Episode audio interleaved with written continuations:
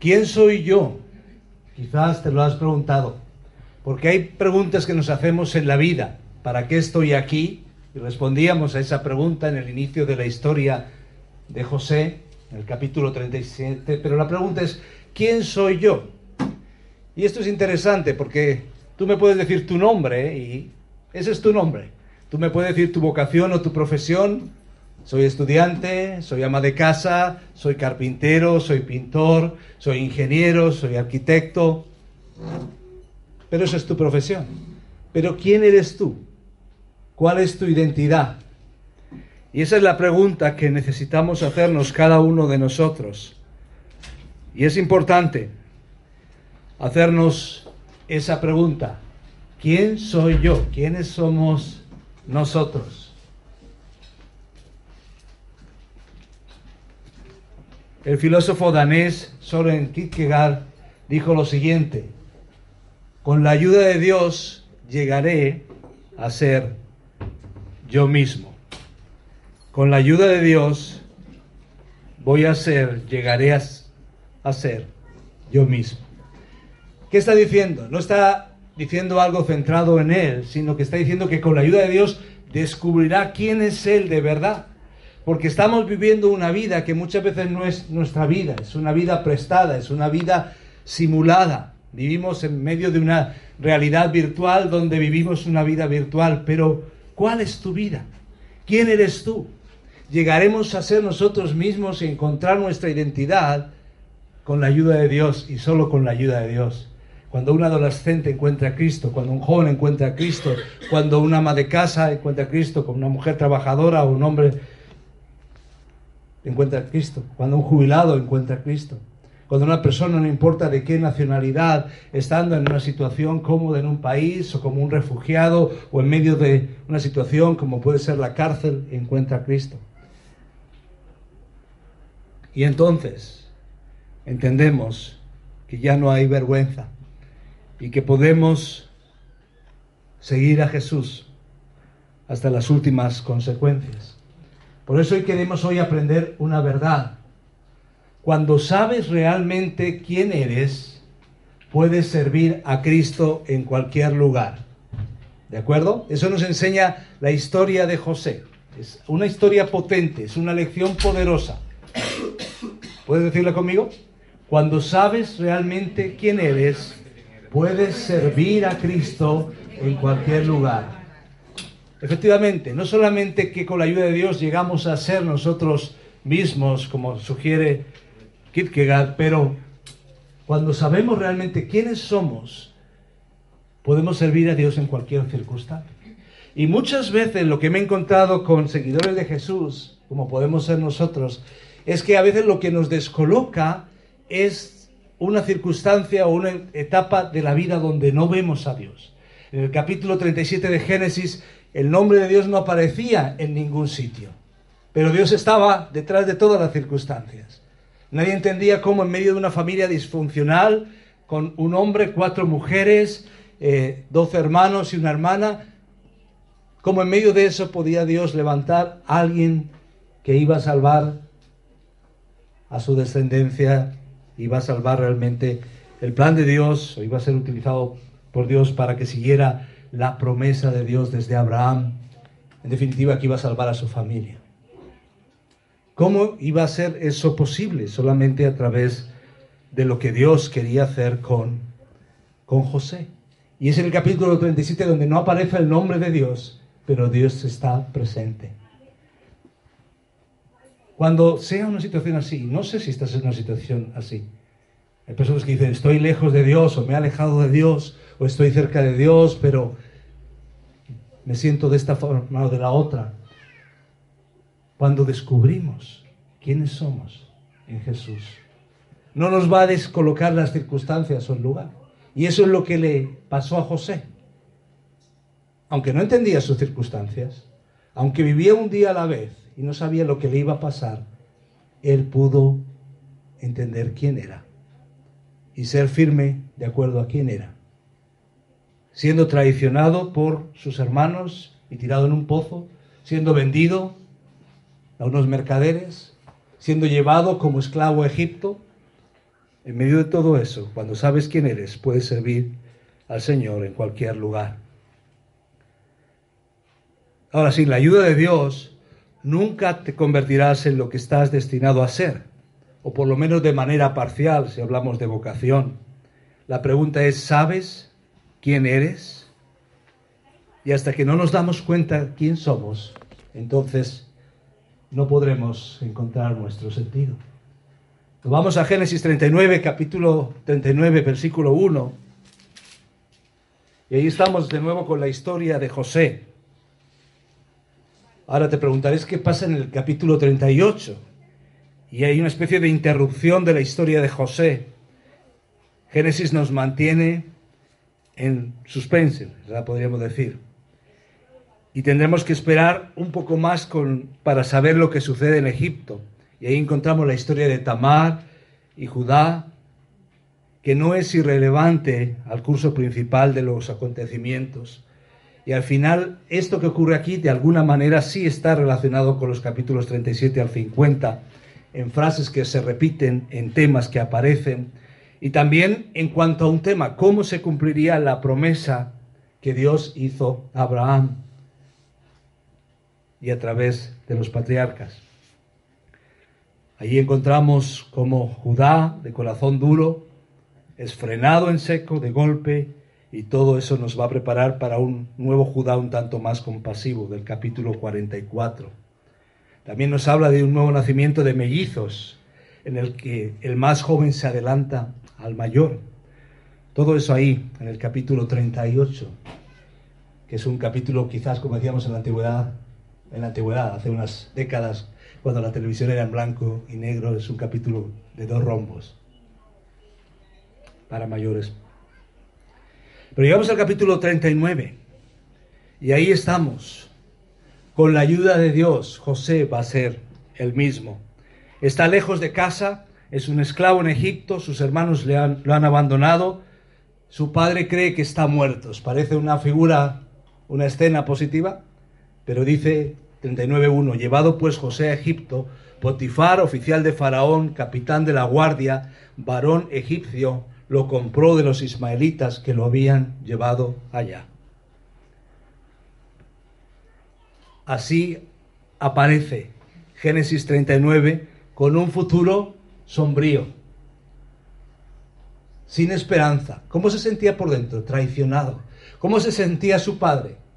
Que no sabía que estaba siendo engañado por sus otros hijos, pero él vivía el duelo de un hijo que resulta que estaba vivo aunque a kilómetros de distancia.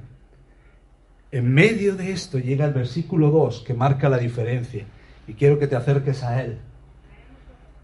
Y aquí sí aparece Dios con mayúsculas. Estaba en el capítulo 37, pero aquí aparece desde el principio. El Señor estaba con José, mas Jehová, el nombre de Dios que significa yo soy el que soy perpetuamente, el que sigo siendo. Dice, estaba con José y fue varón próspero. Las cosas le fueron bien y estaba en la casa de su amo, el egipcio. No olvidemos, es una situación de esclavitud, es una situación de privación de libertad, es una situación que nos puede ayudar a entender el drama que muchas veces muchos viven. En el siglo XXI hay una esclavitud, una esclavitud que no es con grilletes, pero que empieza hablando de la explotación de niños, hasta terminar con el tema del abuso, la trata de personas. Eso ocurre en el siglo XXI. Y cuando vemos también eh, muchas personas que son llevadas por mafias a otros lugares, personas que son desplazadas de sus lugares de origen buscando un destino mejor y que terminan haciendo algo que no quieren hacer, obligados, te das cuenta que quizá las cosas no han cambiado tanto en relación con los tiempos de José. Pero aquí hay una diferencia. El Señor estaba con José. El Señor estaba con José. Por eso la clave no está en las circunstancias. Hoy Dios quiere decirte, la clave es que yo esté contigo. Y Dios quiere decirte, yo estoy contigo. Como estuve con José. Mas Jehová estaba con José. Y fue varón próspero. Y estaba en la casa de su amo, el egipcio. Ahora esta es una historia de tentación también, la que vamos a encontrar Vamos a ver también una historia de batalla, de la batalla de José con la tentación sexual como un joven, como un adolescente. Veremos también cómo la esposa de Potifar hace todo lo posible para seducir a este joven esclavo hebreo de buen aspecto. Y también veremos cómo José fue capaz de decir no. No es no. Y a veces hoy lo decimos en un sentido. Pero el no es no, tenemos que entenderlo todos los cristianos a la hora de hablar de la tentación. Dijo Oscar Wilde, puedo resistir cualquier cosa menos la tentación. ¿Pensáis que estaba en la razón, en lo cierto? Su propia vida demostró la verdad de estas palabras. Quizás nos hace gracia porque todos sabemos que esto es una verdad muy obvia. Puedo resistir cualquier cosa menos la tentación. Ahora eso desde la perspectiva humana. Hoy vamos a aprender que con la ayuda de Dios podemos resistir la tentación y tener victoria. Pero lo que necesitamos y lo que Él, esta frase nos lleva a pensar es que humanamente no hay salida. Y lo que necesitamos es, desde la perspectiva de Dios, una salida. Y Dios nos da la salida, Dios nos da la solución. Por eso quiero llevaros a otra frase antes de seguir en la palabra de Dios. C.S. Luis, un hombre ateo, un literato importante en Gran Bretaña, en Inglaterra, que se convirtió, dijo esto, ningún hombre conoce lo malo que es hasta que no ha tratado de esforzarse por ser bueno. ¿Te ha pasado? Solo podrás conocer la fuerza de un viento tratando de caminar contra él, no dejándote llevar. Así que la primera cita demuestra la segunda. Es precisamente porque no podemos resistir la tentación que nos damos cuenta de lo malo que somos, de lo apartados que estamos, que no podemos. La Biblia nos lo dice, la ley al final lo que nos muestra es que no podemos llegar. Ni tú ni yo, nadie puede llegar al ideal de santidad de Dios en sus propias fuerzas. Y esto es lo que encontramos aquí. La tentación, sin embargo, no es nueva. ¿Cómo encontrar la gracia de Dios? ¿Cómo encontrar la solución de Dios para nosotros? Pues la verdad es que esto es tan antiguo como el ser humano. Tenemos que irnos ahí al Edén y ver la historia de Adán y Eva en el jardín del Edén, donde Satanás tienta, hace su propuesta indecente, con apariencia de verdad, pero hoy sigue siendo igual, salvo en una en un aspecto donde hay diferencia. En ese momento ellos estaban sin pecado, se apartan de Dios, empiezan a vivir las consecuencias del pecado y nosotros seguimos siendo tentados, pero ya con la marca del pecado en nuestra vida. Es una batalla. No podemos culpar a nuestros padres o a nuestro ADN, pero la pregunta del millón hoy es, ¿qué es la tentación? Y aquí hay una definición que nos ayuda a entender por lo menos un aspecto. Las definiciones nos ayudan a aproximarnos a los conceptos. Y dice aquí, la tentación es el impulso interno de hacer el mal que nos golpea en el lugar de nuestra propia debilidad personal. ¿Por qué es útil esta definición? Porque hace énfasis en lo exterior o en lo interior. Hace énfasis en lo interior. Porque el problema está dentro de nosotros, no está fuera. Y a veces cuando las religiones nos hacen énfasis en lo exterior, en lo cosmético, en lo que tenemos que dejar de hacer o decir, solamente están en la superficie. Sin embargo, cuando Jesús llega, Jesús llega para decir algo muy diferente. Jesús dice, el problema está dentro y yo vengo a transformaros. Lo que decían los profetas es que se cambiaría el corazón de piedra por un corazón de carne, que el Espíritu de Dios vendría nuestro corazón. Así que la tentación es el impulso interno de hacer el mal que nos golpea en el lugar de nuestra propia debilidad personal. Es verdad que hay estímulos exteriores, ¿verdad? Hay cosas de fuera que escuchamos, que vemos, que estimulan nuestro deseo interior. Pero dentro de nosotros sabemos cuál es nuestra debilidad. Y cada uno de nosotros sabemos si tenemos más problemas con los ciertos tipos de pensamientos o con cierto tipo de prácticas o con ciertas reacciones. Pero todo viene desde dentro, desde nuestro interior. Nadie nos hace pecadores, no son los otros, no es la sociedad. Nacemos ya así. Ahora, ¿cómo lo solucionamos? ¿Cómo podemos enfrentar? De una manera clara. Pues os animo a leer este versículo en 1 Corintios 10, 13, que nos ayuda a tener una perspectiva. Dice, no os ha sobrevenido ninguna tentación que no sea humana. En nuestra condición de seres humanos está nuestro pecado y por tanto está la pecaminosidad y también la tentación. Pero dice una cosa, fiel es Dios. Dios es fiel, que no os dejará ser tentados más de lo que podéis resistir, sino que dará también juntamente con la tentación la salida para que podáis soportar. Y eso es lo que vamos a aprender en el día de hoy. Dios es fiel, hay una salida. Vamos a aprender juntos algunos principios, cinco principios desde la historia de José, principios para enfrentar la tentación, desde la misma experiencia de José, principios que encontramos también en otras partes de la palabra de Dios. En primer lugar, ¿cómo enfrentamos la tentación? Lo primero que aprendemos es que cuando las cosas van bien, estemos en guardia. A veces pensamos que la tentación se trata de resistir cuando las cosas van mal.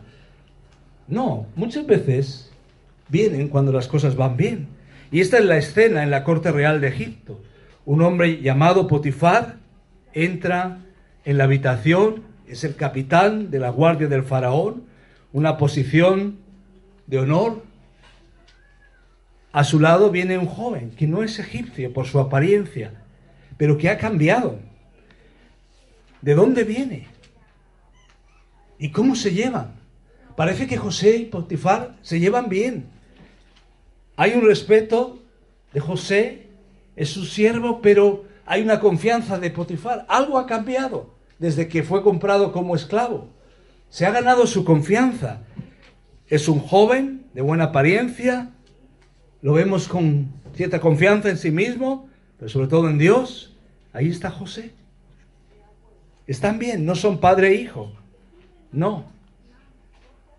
Es un esclavo comprado. Pero no parecen quizás maestro y esclavo.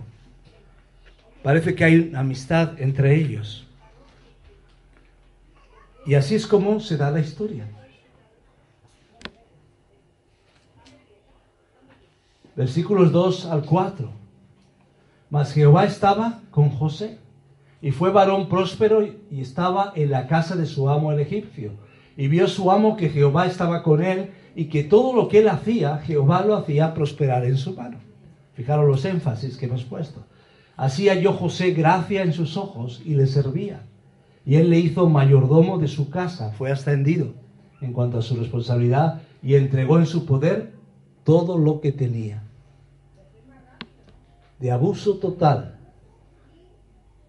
de llegar como esclavo, pasa a una situación de reconocimiento y de confianza total. Ahora, Potifar no era ningún tonto. Él podía entender, algo pasa con este joven. Y como había un concepto también de espiritualidad, pues Dios debe estar con él. Así que si Dios está con él, le voy a dar autoridad sobre cada una de mis, mis áreas de mayordomía, de responsabilidad, voy a confiar mis asuntos en Él. Ahora fijaros algo más que se ve, versículo 5. Podéis buscarlo ahí también en vuestra Biblia.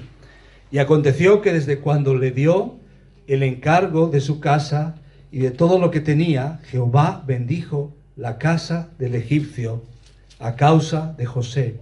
Y la bendición de Jehová estaba sobre todo lo que tenía, así en casa como en el campo. ¿Os dais cuenta cómo van las cosas? ¿Puedes contar las veces en estos cuatro versículos que se menciona cómo Dios bendice a José? Hay cinco veces. Y hay dos cosas que aprendemos aquí. Hay algunas observaciones en nuestro cuaderno de bitácora que podemos hacer. La primera es que la gente no es tonta, que puede detectar la falsedad a la distancia. Y eso es muy importante cuando nos decimos cristianos, porque hay muchas personas que diciéndose cristianos no se dan cuenta que las personas saben diferenciar entre lo verdadero y lo genuino. Y aún siendo verdaderos cristianos podemos defraudar, pero muchas veces las personas pueden decir somos cristianos, pero si no ven una vida coherente, la gente al final se da cuenta. La gente pagana, vamos a decir, perdida o no creyente, que no le importa ni conoce de Dios, aún así no es tonta. En el sentido que sabe reconocer qué está pasando.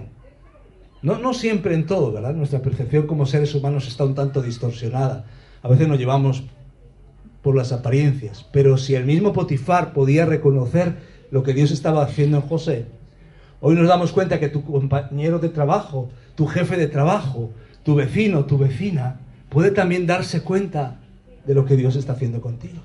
Pero cuidado, porque si bajamos la guardia, si miramos para otro lado, si enfatizamos mucho lo que decimos, pero no concuerda con lo que hacemos, la gente no es tonta.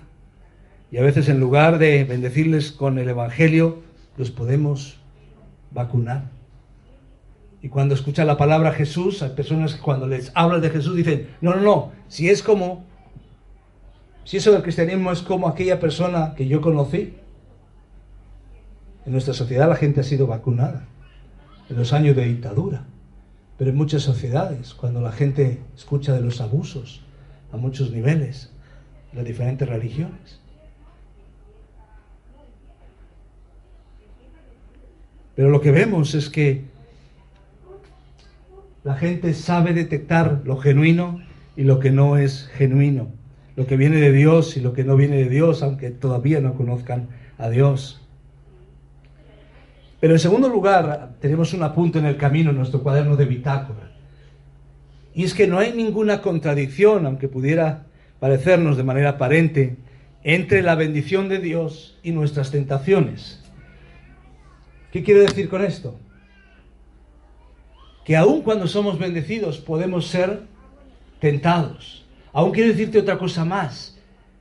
Justo cuando estamos siendo bendecidos es más probable que vayamos a ser tentados. Por eso cuando ahora le está yendo bien a, a José, cuando las cosas parece que están tomando una buena perspectiva, es cuando realmente viene mayor presión. Así que somos más propensos, podríamos decir, a tener tentación cuando las cosas van bien. No siempre y necesariamente, pero sí nos vamos a dar cuenta que a veces la tempestad puede llegar incluso después de la calma. Y no al revés, como solemos decir. Eso es lo que ocurre. La victoria y la tentación van de la mano. ¿Recordáis cuando Jesús empieza su ministerio? Es el momento especial. Se ha esperado 30 años para esto. Jesús llega a empezar su ministerio y tiene una confrontación en esos días en el desierto de una manera frontal con Satanás. La lección es clara cuando todo parece a nuestra manera, cuando quizás las cosas no funcionan de la forma adecuada, pero también cuando estamos en un ascenso, estamos en un momento de tranquilidad, en un momento de popularidad o en un momento de que las cosas van bien en nuestra vida, ahí tenemos que decir, cuidado, ten cuidado, no des nada por hecho, mantén tus ojos abiertos. Cuando pensamos en la iglesia del primer siglo, A veces tenemos una idea romántica, pero leemos el libro de los Hechos y vemos es emocionante cómo la iglesia crece, pero también pronto vienen las murmuraciones, pronto viene el distinguir entre lo que es genuino y lo que no. Pronto vienen también aquellos que enseñan otras cosas que no son correctas. Me sorprendía hasta cierto punto hace poco al, escuchar y, leer sobre cómo el tema de las reliquias fue algo que fue quedando entre eh, los cristianos, y a lo mejor lo identificamos a veces con ciertas confesiones, pero eh, a veces las primeras generaciones de cristianos no sabían asimilar el hecho de que qué va a pasar después de esta generación que conoció a Jesús y perdieron un poco la referencia y de manera eh, un tanto ingenua querían estar apegados a la espiritualidad de aquellos primeros cristianos que entonces eh, cuando morían de alguna manera, primero muchos querían morir como murió Jesús y otros eh, lo hacían con buena intención, igual que los conventos cuando surgen se hace con la idea de apartarse del mundo, aunque no es la forma de, hacerlo. Pero también en este sentido la gente empezaba a a guardar. Esto fue de este hombre, de este líder, de esta persona que nos habló del Señor. Y guardaban su manto y guardaban sus cosas y guardaban sus huesos. Pero lo hacían como para aferrarse a una realidad que no tiene que ver con las cosas físicas. Tiene que ver con la identidad que tenemos en Cristo. El legado lo tenemos ahí. La vida en Cristo la tenemos ahí. Y van a venir las tentaciones y van a venir las luchas. Y eso ocurrió con la iglesia allí, muy en el principio. Y hoy seguimos teniendo retos. Ahora, el primer principio que hemos aprendido hoy, enfrentando la tentación, es que cuando las cosas van bien, estemos en guardia, estemos preparados Después de la tempestad no siempre viene la calma y después de la calma puede venir la tempestad. Ahora, en segundo lugar, cuando llega la tentación, recuerda quién eres. Recuerda quién eres en Cristo Jesús. Recuerda tu identidad en Jesús. Esto es importante y creo que esto tiene que entender José cuando se siente en el momento más suave después de momentos tan complicados. Ahí aparece la esposa de Potifar. No se menciona su nombre, pero está conectada con Potifar. Es una mujer casada y quizás un tanto abandonada, no sabemos, por el esposo entre los éxitos del trabajo. No lo sé, pero ahí está. No se le dice su nombre, se dice la mujer de Potifar. Y el versículo 7 expone la situación con franqueza, podríamos decir descarada. Después de un tiempo, ¿Qué dice? Aconteció después de esto que la mujer de su amo puso sus ojos en José y dijo, duerme conmigo, acuéstate conmigo. Y el hebreo tiene una forma de decirlo. Literalmente dice, alzó sus ojos hacia José, puso sus ojos, y no era de admiración, era de algo más. Así que mientras cruzaba la habitación, le sigue con la mirada, le ve se fija en él con una mirada de atracción. Habían pasado demasiadas cenas pomposas, demasiados años quizás de aquel matrimonio. Potifar estaba ya poniéndose grueso, obeso, posiblemente demasiadas reuniones de trabajo, demasiado ocupado. Y ahí estaba José, un joven, guapo. Nadie se iba a dar cuenta esta mujer olvidada piensa, yo puedo. Ahora no solamente nos dice eso, que se fijó una vez, sino que fue algo persistente. Versículos 8 y 9. Fijaros, dice, primero le dice, duerme conmigo, y dice, y él no quiso, y dijo a la mujer de su amo, he aquí que mi Señor no se preocupa conmigo de lo que hay en casa, y ha puesto en mi mano todo lo que tiene. Y no, ahora vamos a enfatizar en esos versículos. No hay otro mayor que yo en esta casa y ninguna cosa me ha reservado sino a ti, por cuanto tú eres su mujer. ¿Cómo pues haría yo este grande mal y pecaría contra Dios? ¿Pensáis que eso es suficiente? Versículo 10. Hablando ella a José, cada día, acuéstate conmigo, acuéstate conmigo, acuéstate conmigo. Y no escuchándolo a él para acostarse al lado de ella, para estar con ella. Esa es la situación. Ella fue persistente. José la rechazó una y otra vez. Ahí está la fruta prohibida, madura y jugosa. El pecado siempre nos va a, va a ser presentado en un envoltorio apetecible. ¿De acuerdo? ¿Por qué eh, tantas campañas contra la drogadicción que no funcionan? Porque hablar a veces de los efectos para un joven no tiene mucho sentido cuando el joven está viviendo el momento, el instante. Y cuando hay algo que nos parece apetecible, la idea de nuestra sociedad y lo que nos pide el cuerpo es tenlo ahora. Puede ser sexo, puede ser otro tipo de cosas, pero aprendemos algo en cuanto a José. ¿Por qué José pudo ser íntegro? ¿Por qué él no reaccionó de una forma negativa? Lo que hemos leído estos versículos. En primer lugar, era leal a su jefe. Fijaros lo que dice. Versículos 8 y 9. He aquí que mi Señor no se preocupa conmigo, me ha dado confianza de lo que hay en casa. Puedo hacer lo que quiera, me ha dado su confianza absoluta. Y ha puesto en mi mano todo lo que tiene. No hay otro mayor que yo en esta casa. ¿Qué aprendemos ahí?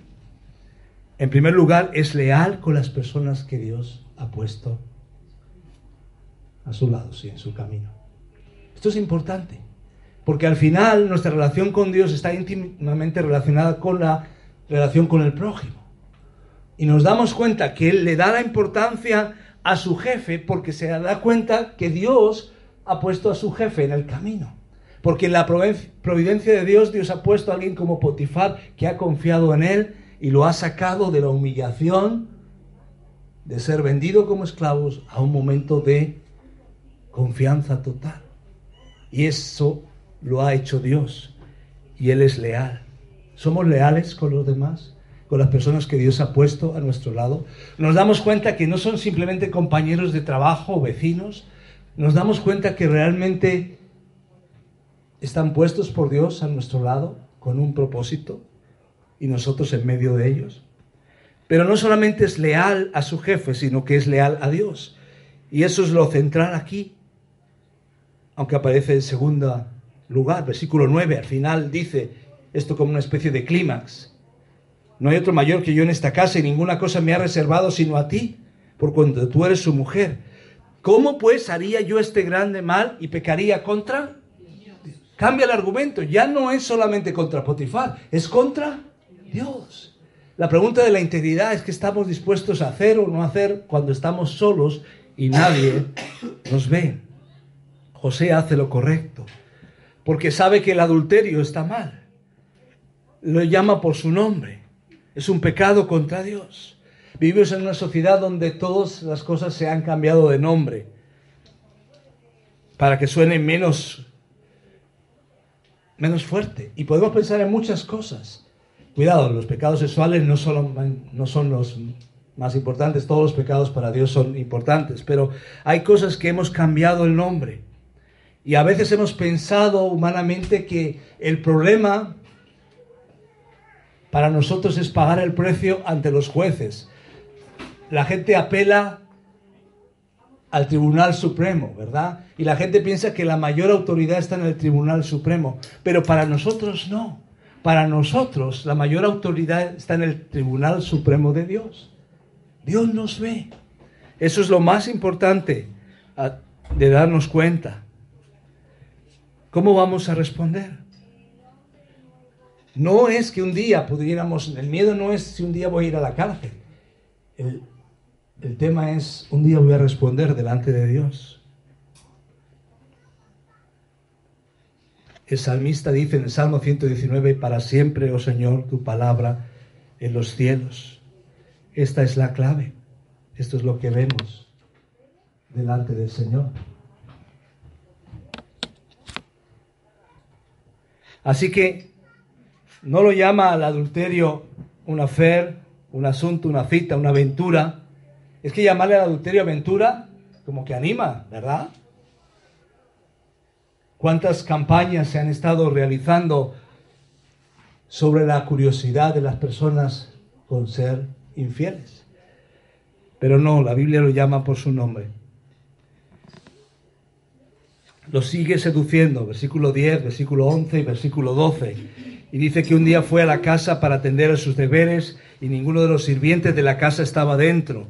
Ella lo tomó de su capa y le dijo, ven a la cama conmigo. Eso es lo que estamos viendo en estos momentos. José sabía quién era. José sabía que pertenecía a Dios. Cuando un hombre, una mujer sabe que pertenece a Dios, hace que las decisiones sean más fáciles, porque ¿a quién le preguntamos? A Dios, a su palabra. Entonces, lo primero es si tú has confiado en Jesús. Y si tú has confiado en Jesús, puedes descansar en esa realidad. Perteneces a Dios. Y si perteneces a Dios, no te puedes acostar con la esposa de tu jefe. Es fácil, ¿no? Pero quizás no parece tan fácil cuando muchas veces esto aparece de una manera muy sutil. El tercer principio que aprendemos es que cuando llega la tentación, actuemos rápido. La Biblia dice, huye pues de las pasiones juveniles. Y no solamente son las pasiones de los jóvenes, pero son esas pasiones que se manifiestan en esa edad eh, de joven, pero que después siguen y se manifiestan delante de nosotros. Cuando llegue la tentación, actuemos rápidamente. Fijaros, dice, y ella lo asió por su ropa, diciendo, duerme conmigo, acuéstate conmigo. Entonces él dejó su ropa en las manos de ella, huyó y salió. Y esto es importante. La Biblia nos lo enseña. ¿Recordáis lo que Jesús habla de cortarse la mano? No está diciendo en un sentido literal, pero está diciendo, no seas, eh, no tengas una actitud demasiado tranquila con el pecado. Debe ser algo drástico. Fijaros qué cosas pudo pensar José en cuanto a la mujer de Potifar. Estamos solos. ¿Era verdadero? Vamos a ver lo que pudo haber en la mente de este joven. Estamos solos, verdadero. Ella me obligó. ¿Verdadero? Hasta cierto punto. Nadie lo sabrá. Probablemente cierto. Posiblemente llevan un mal matrimonio. No sabemos la historia, pero podría ser. Estoy solo y ella tiene ciertas necesidades. Me lo merezco. Eso ya, los dos son conjeturas que no justifican, pero esto no es cierto. Todo el mundo engaña alrededor. También suena bien, pero no es cierto. Dios lo entenderá. Definitivamente no es cierto, aunque es una excusa popular. Es todo o nada. Y José es valiente. José actúa adecuadamente, huye y sale, corta en medio de la tentación. Y ahí es donde tú y yo necesitamos pensar cuál es el área. Y puede ser algo que active. Puede ser a veces la amargura en nuestro corazón, o la rabia, o la envidia, o puede ser la tentación sexual. Y el Señor nos dice, actúa rápidamente. En cuarto lugar, cuando haces lo correcto, no esperes una recompensa inmediata. Y esto es importante darnos cuenta, porque a veces pensamos, he hecho lo correcto y, no me están yendo las cosas bien. Hay bienaventuranzas y hay promesas, pero a corto plazo a veces vamos a pagar el precio. Y eso es lo que le tocó. A veces no va a venir una recompensa. Fijaros lo que ocurre en el caso de José, que estuvo dispuesto a pagar el precio de decir no. En primer lugar, versículos 13 al 18, se hace una acusación falsa, ¿verdad? Cuando vio ella que le había dejado su ropa en sus manos y había huido fuera, llamó a los de la casa. Fijaros, habían quedado solos en casa, pero ahora llama a los que estaban fuera y dice, mirad, nos ha traído un hebreo Y ahí, en ese término, podéis ver un aspecto racista, xenófobo, que ella eh, utilizaría, despectivo, para que hiciese burla de nosotros. Vino él a mí para dormir, para acostarse conmigo, y yo di grandes voces. Y entonces va delante de su esposo y dice, significa todo, ¿no? Lo podéis leer, ahí está el versículo 18. Y al final, versículo 19 y 20, José es encarcelado injustamente. Y sucedió que cuando lo oyó el amo de José, las palabras que su mujer le hablaba, diciendo, así me ha tratado tu siervo, se encendió su furor. Y tomó su amo a José y lo puso en la cárcel donde estaban los presos del rey. Y estuvo allí en la cárcel. ¿Qué ha pasado? ¿No hizo José lo correcto? Pero a veces no va a venir una recompensa. De repente no copies en un examen y suspendes.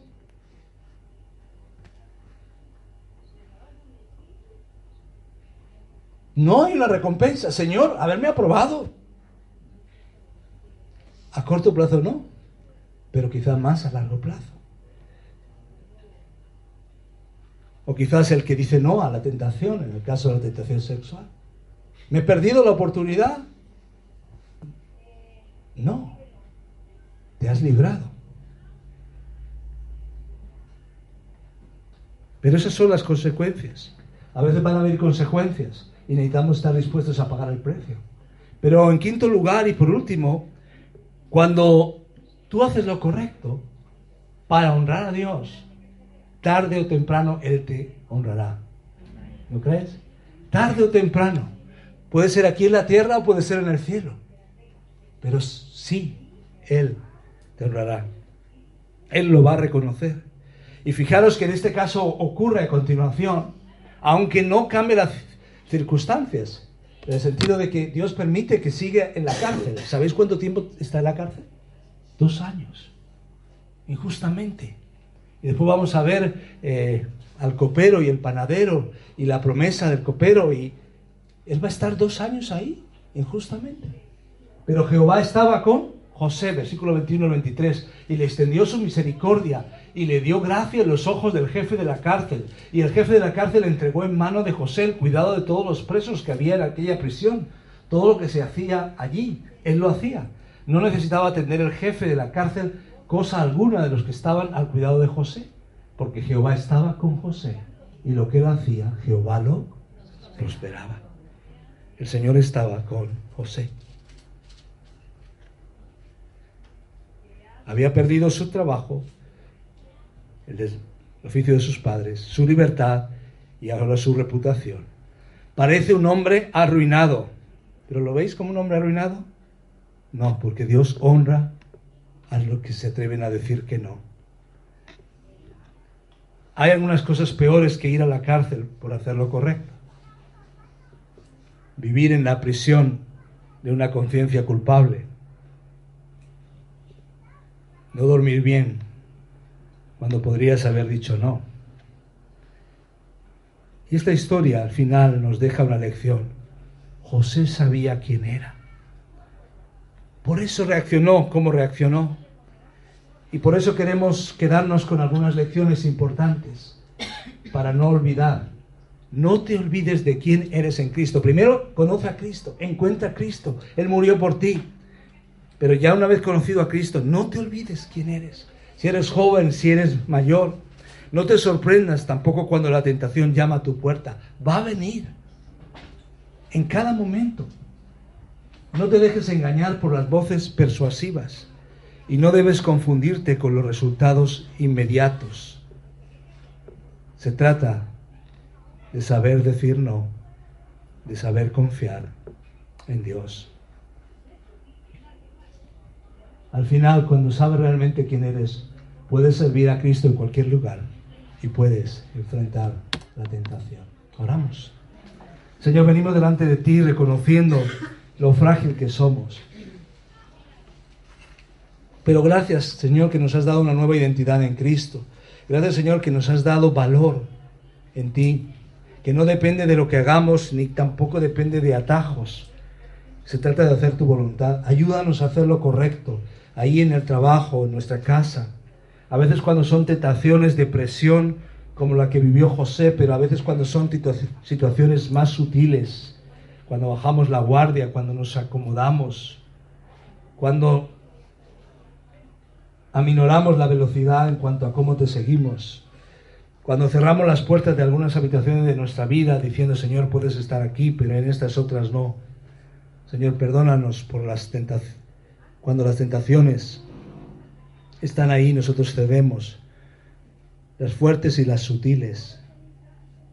Las públicas y las secretas. Pero gracias, Señor, que es Dios de misericordia y de gracia que nos restauras. Gracias, Señor, que tú eres un Dios que nos has dado una identidad clara y que nos animas a estar alerta. Hoy, Señor, estamos alerta. Hoy, Señor, estamos dispuestos a actuar rápidamente, huir en el momento adecuado, cortar, ayúdanos, danos esa libertad en ti. También estamos dispuestos, Señor, a ir con todas las consecuencias, a pagar el precio, esperando que al final tú también nos honrarás. Gracias, Señor, por tu palabra. Gracias Señor por cada uno de nosotros aquí, por lo que cada uno está viviendo. Gracias que podemos decir que contigo podemos, sabiendo quiénes somos en ti, enfrentar cualquier situación. Porque tú prometes estar con nosotros y darnos una salida. Ayúdanos Señor a cada uno de nosotros a ver